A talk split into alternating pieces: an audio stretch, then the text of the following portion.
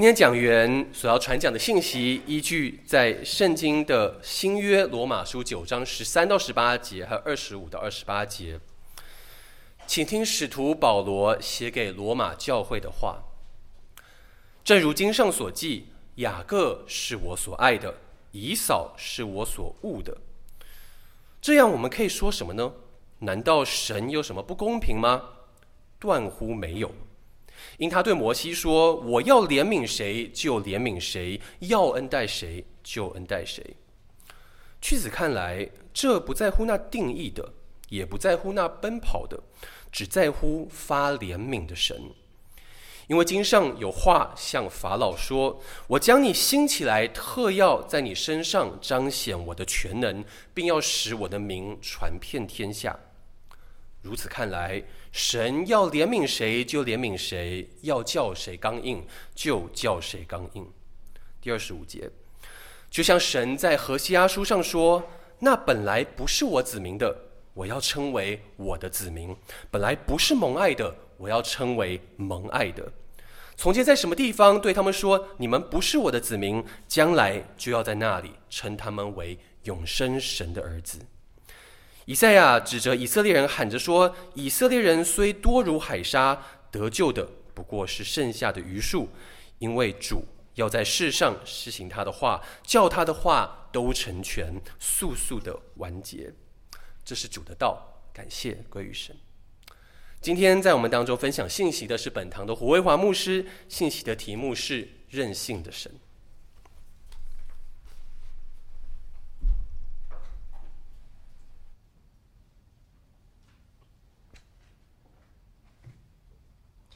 各位弟兄姐妹平安。我们当中有很多刚刚接触教会、接触基督教信仰的朋友，在教会里头当然有很多很新鲜的东西，比如说团契的聚会，比如说基督徒很爱唱歌，也很爱吃饭，这一些都让我们觉得这是很有趣的一群人。不过，如果你仔细的想一想，他们。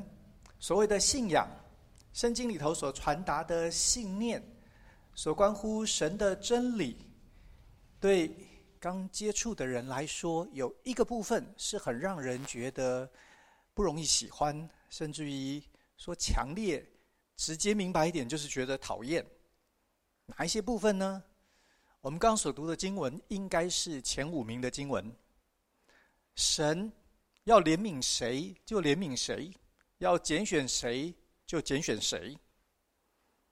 弟兄姐妹，我猜，即使你在教会相当的时间，这种经文让人家读了呢，还是会觉得很奇怪。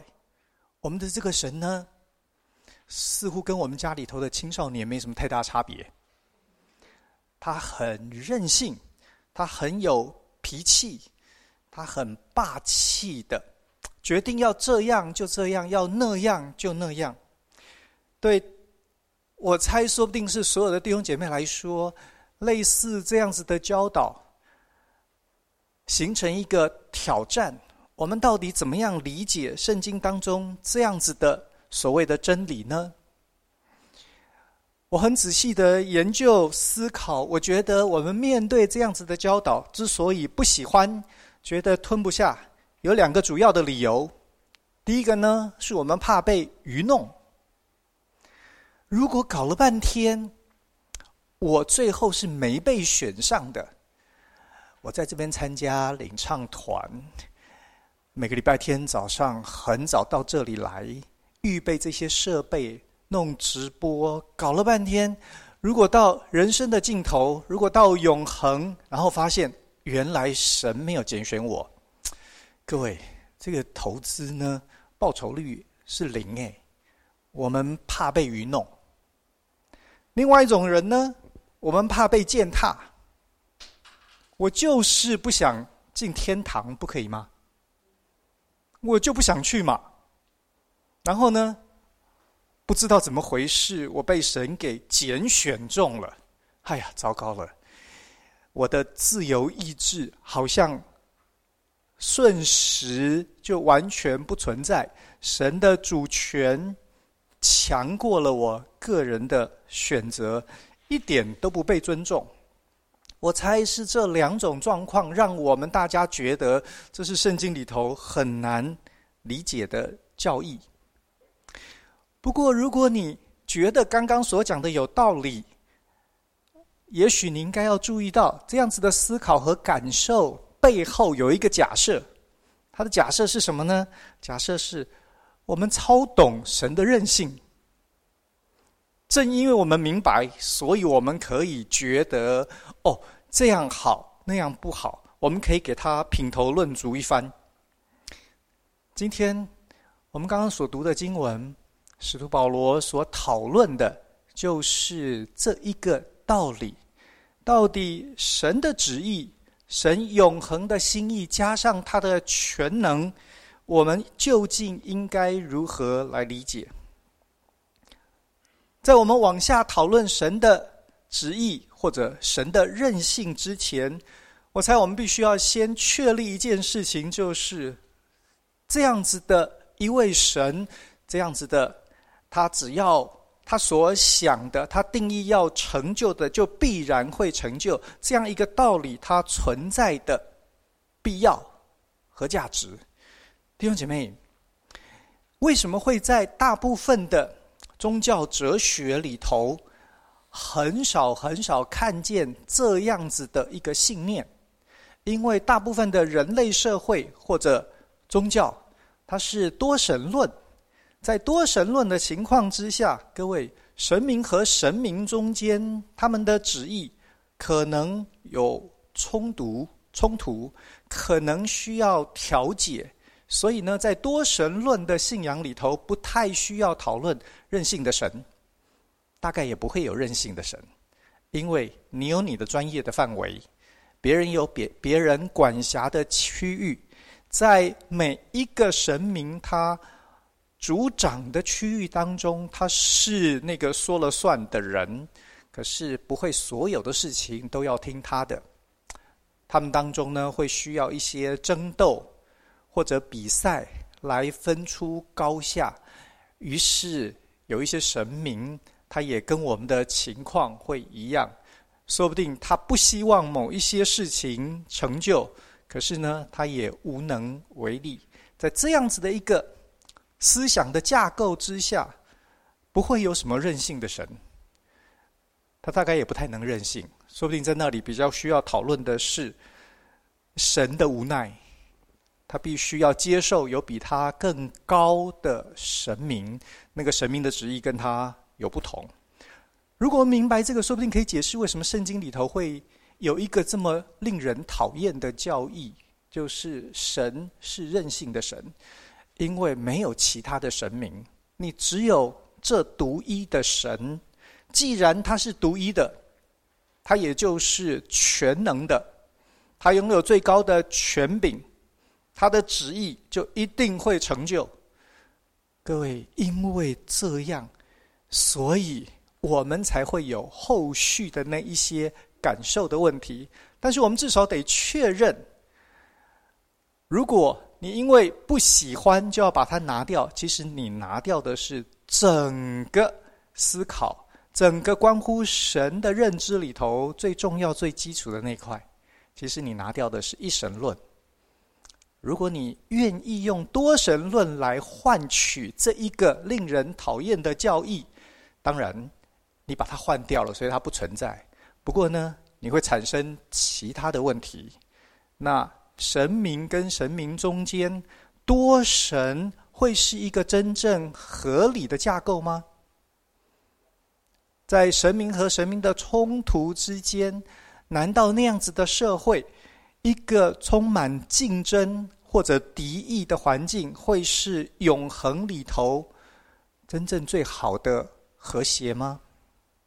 所以，从圣经的角度来看，圣经告诉我们，只有一位神，这位神创造了一切，他的旨意，他有能力可以成就，也从开始直到末了都是如此。事实上，如果神这一位独一的真神没有办法，按照他心里头的意念，他所安排的、所设计的来执行。各位，这个信仰就完全垮台了耶。所以在独一神的信仰之下，有一位任性的神，其实是再合理不过的。虽然我们觉得不喜欢，觉得不习惯，不过呢，它是我们信仰里头一个非常重要、必然需要存在的部分。好，讲神的任性，我们不太喜欢“任性”这个词，因为我们想到任性的时候，总觉得不可理喻，总觉得这个好像是非常自私自利的。不成熟的表现，我们来看看圣经里头怎么讨论神的任性。神的任性到底有没有道理？刚刚伟成弟兄替我们所读的经文里头是保罗在处理这个议题。弟兄姐妹，很有趣的是，保罗选了旧约圣经里头两段最重要讨论这个题目的经文。第一段呢，就是我们都知道的，神使法老的心。刚硬的问题，我们觉得那些神使法老心刚硬，整个的过程非常荒谬。为什么呢？因为我们的理解是，神说了他会使法老的心刚硬，所以糟糕了，法老现在变成木头人，他只能眼睛睁大大的看神所要成就的事。然后呢，神就使第一个灾、第二个灾、第三个灾接二连三的发生。越来越惨烈，越来越严重。所以从第一到第十个灾祸，埃及呢只能够挨着打。他被神因为使法老心刚硬，所以他完全不可能做有利于他的决定。神就逮到了这个借口，这个用这个理由继续不断的刑罚他，一直到法老最后招架无力。他让以色列的百姓离开。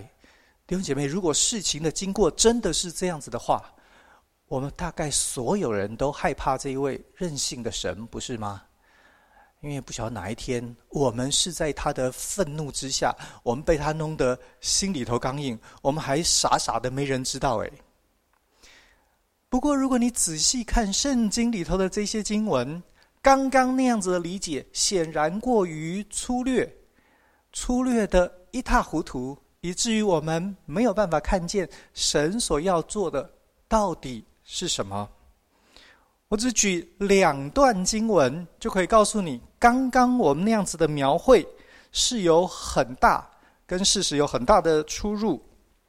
第一段在第八章，那是十灾的过程里头，当青蛙满地乱跳。当青蛙对生活构成非常多的干扰不便，法老呢，把摩西跟亚伦给找了来。你听他怎么说？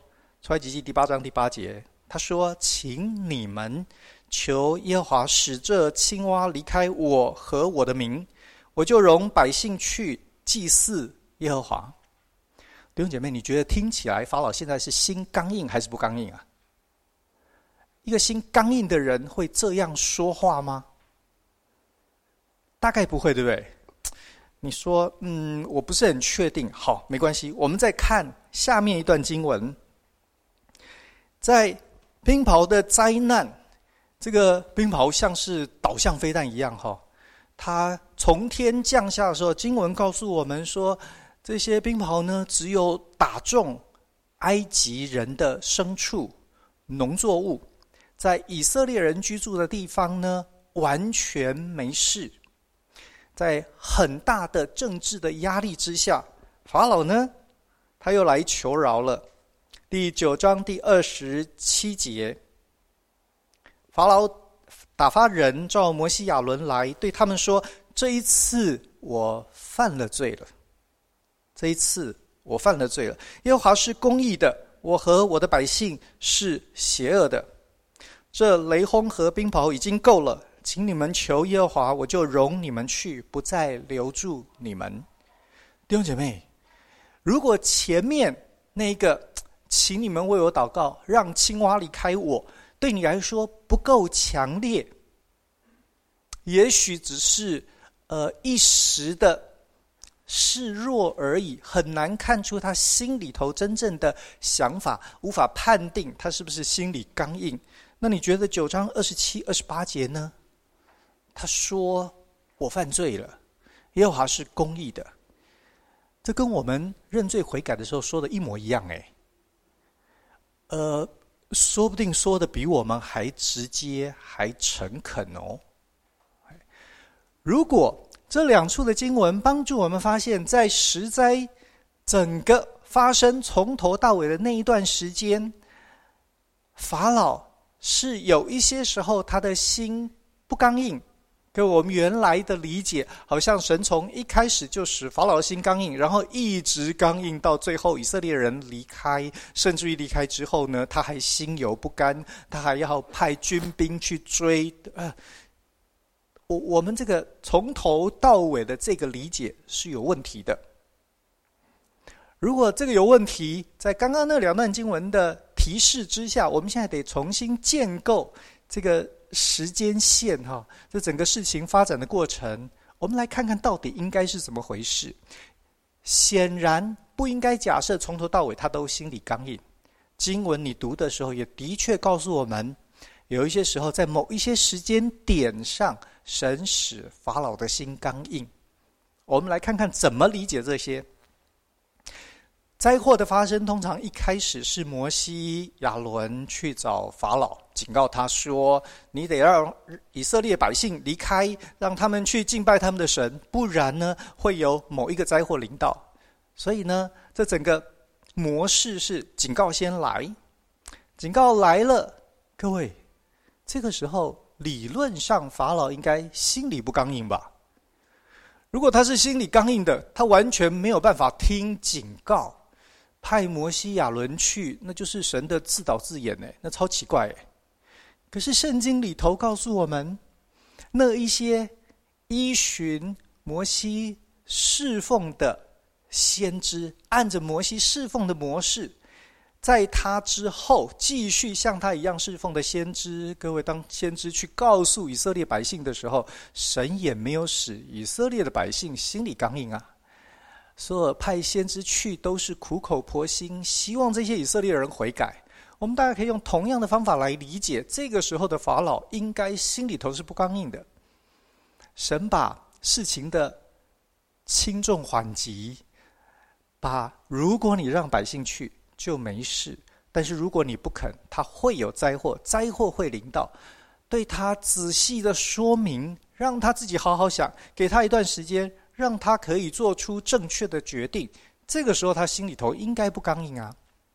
虽然经文告诉我们法老都没有把握机会，对他来说要损失这么多的廉价的劳工，实在是太示弱了，在政治上面太不聪明了。他要冒太高的政治风险，他不愿意。然后呢，灾祸来的。不管是青蛙，是冰雹，是黑暗，是各式各样子的灾祸临到，在灾祸临到每一次，法老都说糟糕了。每一次他都把摩西亚伦给找来说：“哎，赶快，这个帮帮忙，替我去求求情，让这个灾祸离开。”我们刚刚所读的那两段经文，就是在这样的情况之下，各位，他甚至于越来似乎越意识到。他实在是太没有尊重这一位神的要求和他的权柄了。他甚至于会说：“我犯罪了，神是公义的。”所以，应该到这里，他都还是心是软的，是所谓自由的。当神按着摩西、亚伦为法老的代求祷告，神听了他们的，使灾祸离开。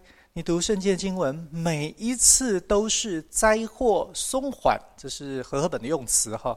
灾祸松缓，这个时候神使法老心刚硬。弟兄姐妹，灾祸松缓，意思是灾难已经过去了耶，现在是无风无浪哦，是在平静。没有事端，没有各式各样的灾难祸害的时候，神使法老的心刚硬。所以，神使法老心刚硬，其实并没有造成埃及人任何人员的伤亡、财物的损失。当神使法老的心刚硬，所以这个时候他是他是吃了药，有药效。这个时候他没有办法使以色列人离开。各位，然后呢？隔了一段时间，下一次的灾祸又要来了。神使摩西亚伦来警告法老。刚刚我们说了，那个警告如果是有意义的，这个时候的法老显然心不再是刚硬的。所以神使法老心刚硬，只有让那个没有灾祸的时间，也是法老没有办法做决定。他那个时候他绝对不会说：“以色列人啊，你们走吧。”其实从人性的角度来说，我们也很容易理解，灾祸过去了，我们大家都很容易存有一个侥幸的心态，觉得说不定刚刚发生的只是凑巧，说不定这是也许摩西亚伦的某一种法术，应该应该不会再有了吧？如果是这样，他的心刚硬还蛮有一点道理的。各位。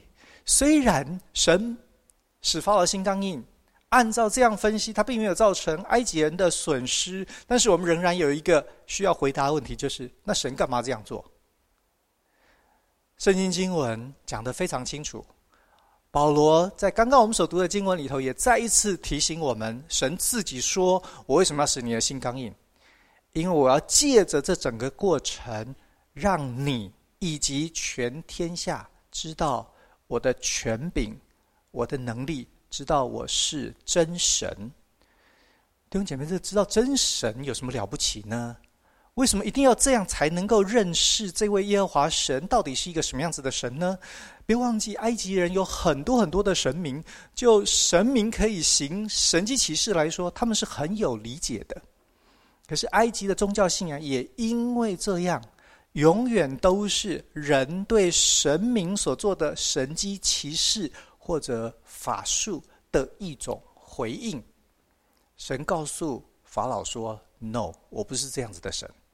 我是你得认真听我说话，不是因为我做事情可以危害到你的生死，你因为害怕，所以你才愿意暂时的屈服。那不是我。我是我说话。”算话，我告诉你，因为这个关系建立在话语上面。弟兄姐妹，当说话的时候，我们得面对面的承认彼此的存在，那是对主体的尊重，那是对这个关系本质的一种定义。如果单纯只是因为某一些事情的后果，也许地震，也许。台风，如果是这样，我们可以心里头害怕，但是我们完全不需要跟那个神明产生任何的关系。圣经的这位神说：“那不是我。如果你要知道我是谁，需要在关系当中认识我，需要听我说话，然后你可以对我说。”弟兄姐妹，神用这样的方法，在灾祸松缓的时候，神告诉法老说：“这个时候你不可以。”我不让你做决定，我要使你的心刚硬，因为我不要你以为我是埃及众多神明当中的另外一个新来的一个，也许很厉害的一个，不过就是众多神明当中的一个。神说：“No，我不是。”所以呢，当我差遣摩西亚伦到你那里去对你说话的时候，张大耳朵听，思考。然后做最好的判断，你要如何回应这位神？弟兄姐妹，保罗用这段经文要证明上帝的全能，以及他那个渴望和人建立关系的本意，是这样子的任性。当然，保罗也知道，光用这段经文并没有把。任性的神讲得非常的清楚，因为那个关键在于神神拣选了谁就拣选谁，怜悯谁就怜悯了谁。弟兄姐妹，我们总是很怀疑，那我们有没有被遗漏啊？拣选了半天，那到底有没有拣选到我们呢？这是为什么保罗选择了旧约里头的另外一段经文，何西阿所说的话来补充、来介绍。有关神的任性的道理，先知何西阿侍奉的时候，是北国快要灭亡的时候。这位先知一天到晚在想一个问题：什么问题呢？神跟以色列人立了约，在这个约当中呢，以色列很不听话，以色列不愿意忠心敬拜侍奉这位神。他一天到晚呢去找其他的神明，他自己发明了很多的宗教，然后在那里开心得不得了。因为这个缘故，所以神就刑罚了以色列。每一次的刑罚，就让这个国家的势力越来越差，百姓越来生活越困苦。很不幸的是，以色列在这个当中，并没有因此悔改、回转、回到神面前。如果他们这样做，他们就蒙恩了，神就赦免了。问题是他们没有。何西阿碰到的问题是，然后呢？神一直不断的刑罚、刑罚、刑罚、刑罚，到最后呢，他没有国了，他没有家了，他不存在了。如果整个世界最后是冰冷的、是死亡的，那这是神要的世界吗？这是最明白的彰显。见证这位神是什么样子的神吗？何西阿说：“No。”那会是什么呢？何西阿说：“你放心，最后是神的怜爱大大发动，神的爱胜过他的怒气，他会把我们所有的人都爱回来。”弟兄姐妹，你你听起来何西阿很像是我们这个时期的某一个弟兄或某一个姐妹，呃这个论点。很稀松平常，对不对？我们再熟悉不过了。可是我们之所以今天这么熟悉这个道理，是因为他的贡献。他是在以色列的历史当中第一个讲出这个道理的人。所以所有事情都一样。第一个，第一次，当他出现的时候，周围的人呢，都会有一点点怀疑，都会觉得真的吗？在原来的以色列社会，完全不需要讨论一个人执迷不悟，到最后神跟他是什么关系？因为以前的人都还蛮乖的哈，他犯错，神处罚他，先知教训他，各位他就悔改了耶。他悔改之后回到正途，所以呢，以色列的社会从来没有需要处理人就是至死不悔改，神的计划怎么办？这样一个问题，一直到北国的末年，何西阿如何说服他当时的人呢？他举了一个例子，他说：“你们大家都知道我们的先祖雅各的故事。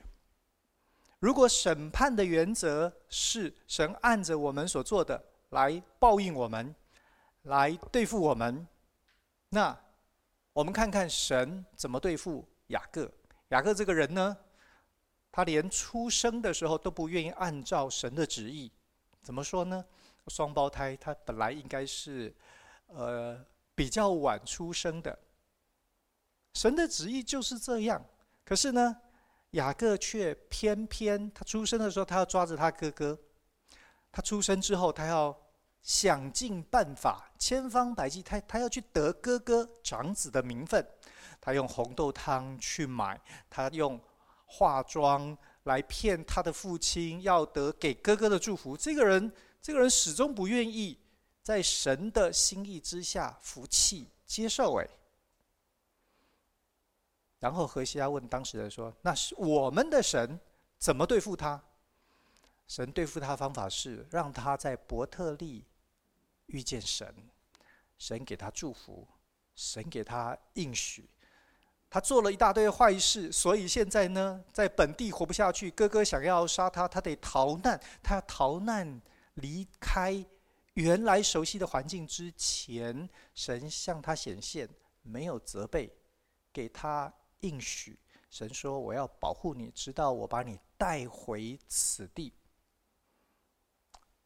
神在雅各和神的使者摔跤的那个过程当中。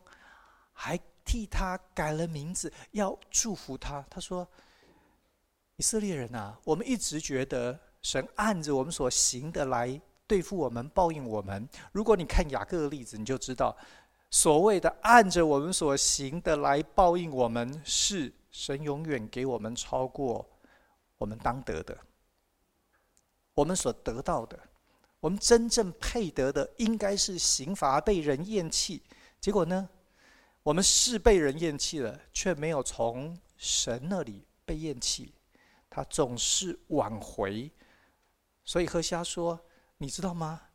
神超级任性，但是神的任性呢，是他始终坚持对我们的好。”对那些不明白他心意，对那些理当存着感恩的心回应他，却始终不听话、始终不成才，这一些人，神始终不放弃。弟兄姐妹，我们很有趣，在有关神任性，在有关神绝对的主权的问题上面。我们所想的，我们永远都是被害者的心态。在神学里头教书，学生最常问的，大概排名前三名的题目是预定论。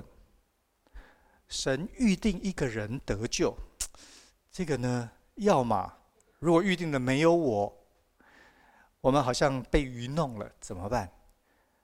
还有呢，就是预定那些我们觉得他很不堪，他很不该。呃，如果那是包括我们在内，我们好像没有被尊重，我们被踩踏，怎么办？我常常在想，为什么没有人觉得神预定？哎呀，太好了，感谢赞美主！我不管有多糟糕，我就是被预定，神要爱我的。为什么没有人这样想啊？我们永远都觉得神的预定是跟我们敌对的。可是何西阿要说，这一位全。你可以想象的存在，天地只有一位神，因为他的全能，因为他的信实，他向你立了一个心意，是他永远不放弃你，他就是爱你到底，甚至于那些你以为不被爱的，从前不算得子民的，要算为子民；从前不得蒙连续的，要蒙慈爱。保罗用这两段经文。神要拣选谁就拣选谁，告诉我们在神完全没有失败。同时，他用何西阿书告诉我们，这个神呢，是你以为没有被爱的，都被爱了。你对神的慈爱的了解可能还太小了，你需要拓展。而且，他的慈爱和他的全能，使得整个计划从头到尾不会有落空的，不会有失落的。你放心，如果你这样理解保罗，弟兄姐妹，我们应该很感恩。我们有一位超级任性的神啊，在他不会有失败，所以你我永远都在他的爱的其中。这样子的理解，对我们的信仰，对我们的生活产生什么影响呢？我猜，第一个，我们真正需要知道的是，我们的救恩。我们是属神儿女身份的这件事情是非常非常确定的。我不知道还有什么例子可以拿来说明啊？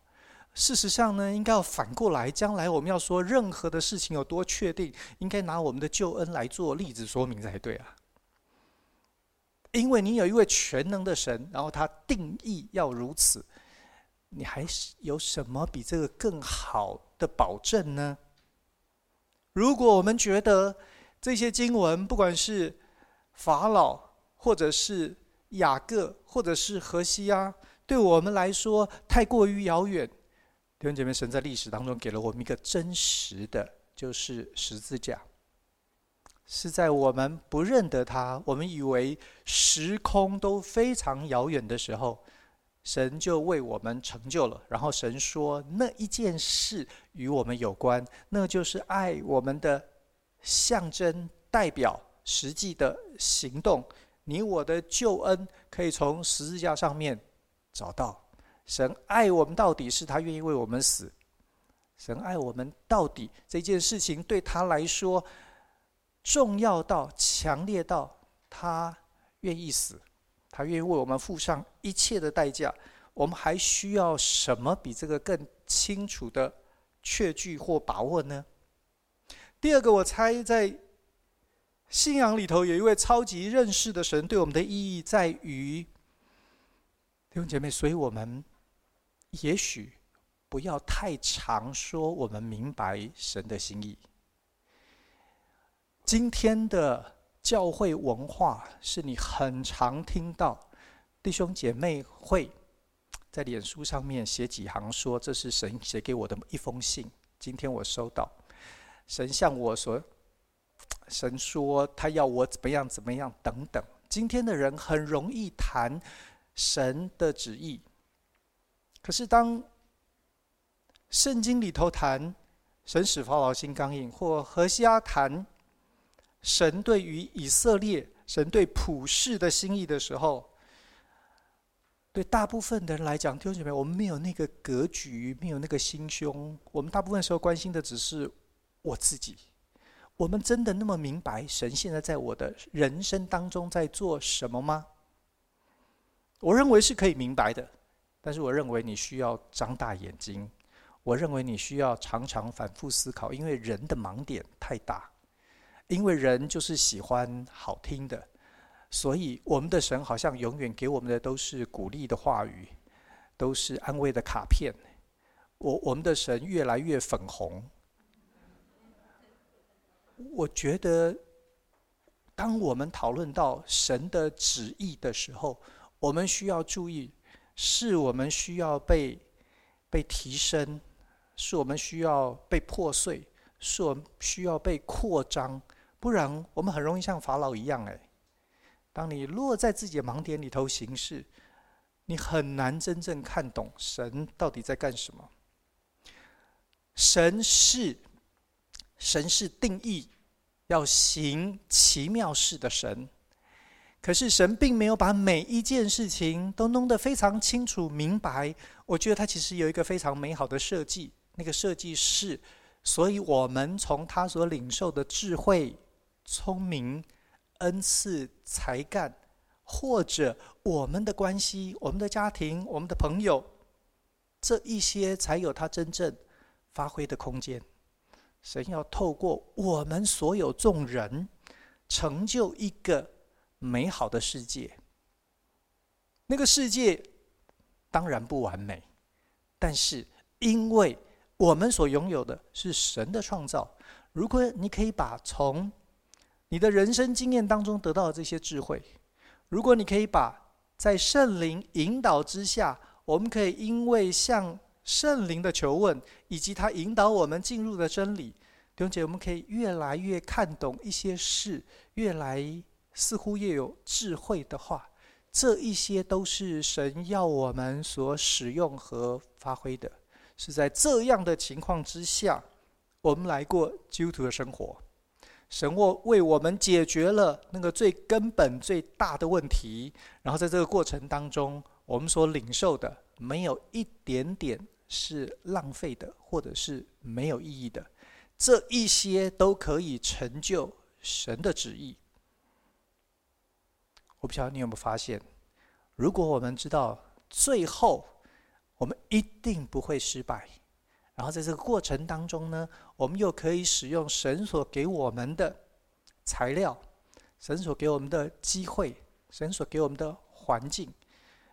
你会发现，基督徒的生活其实可以非常非常的自由、美丽，非常令人羡慕和盼望。这是任性的神所要成就的。我们一起祷告。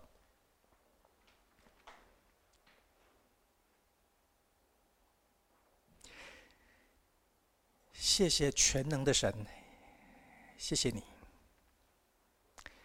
你的伟大，你的权柄，你的能力，你的荣耀，实在超过我们的想象。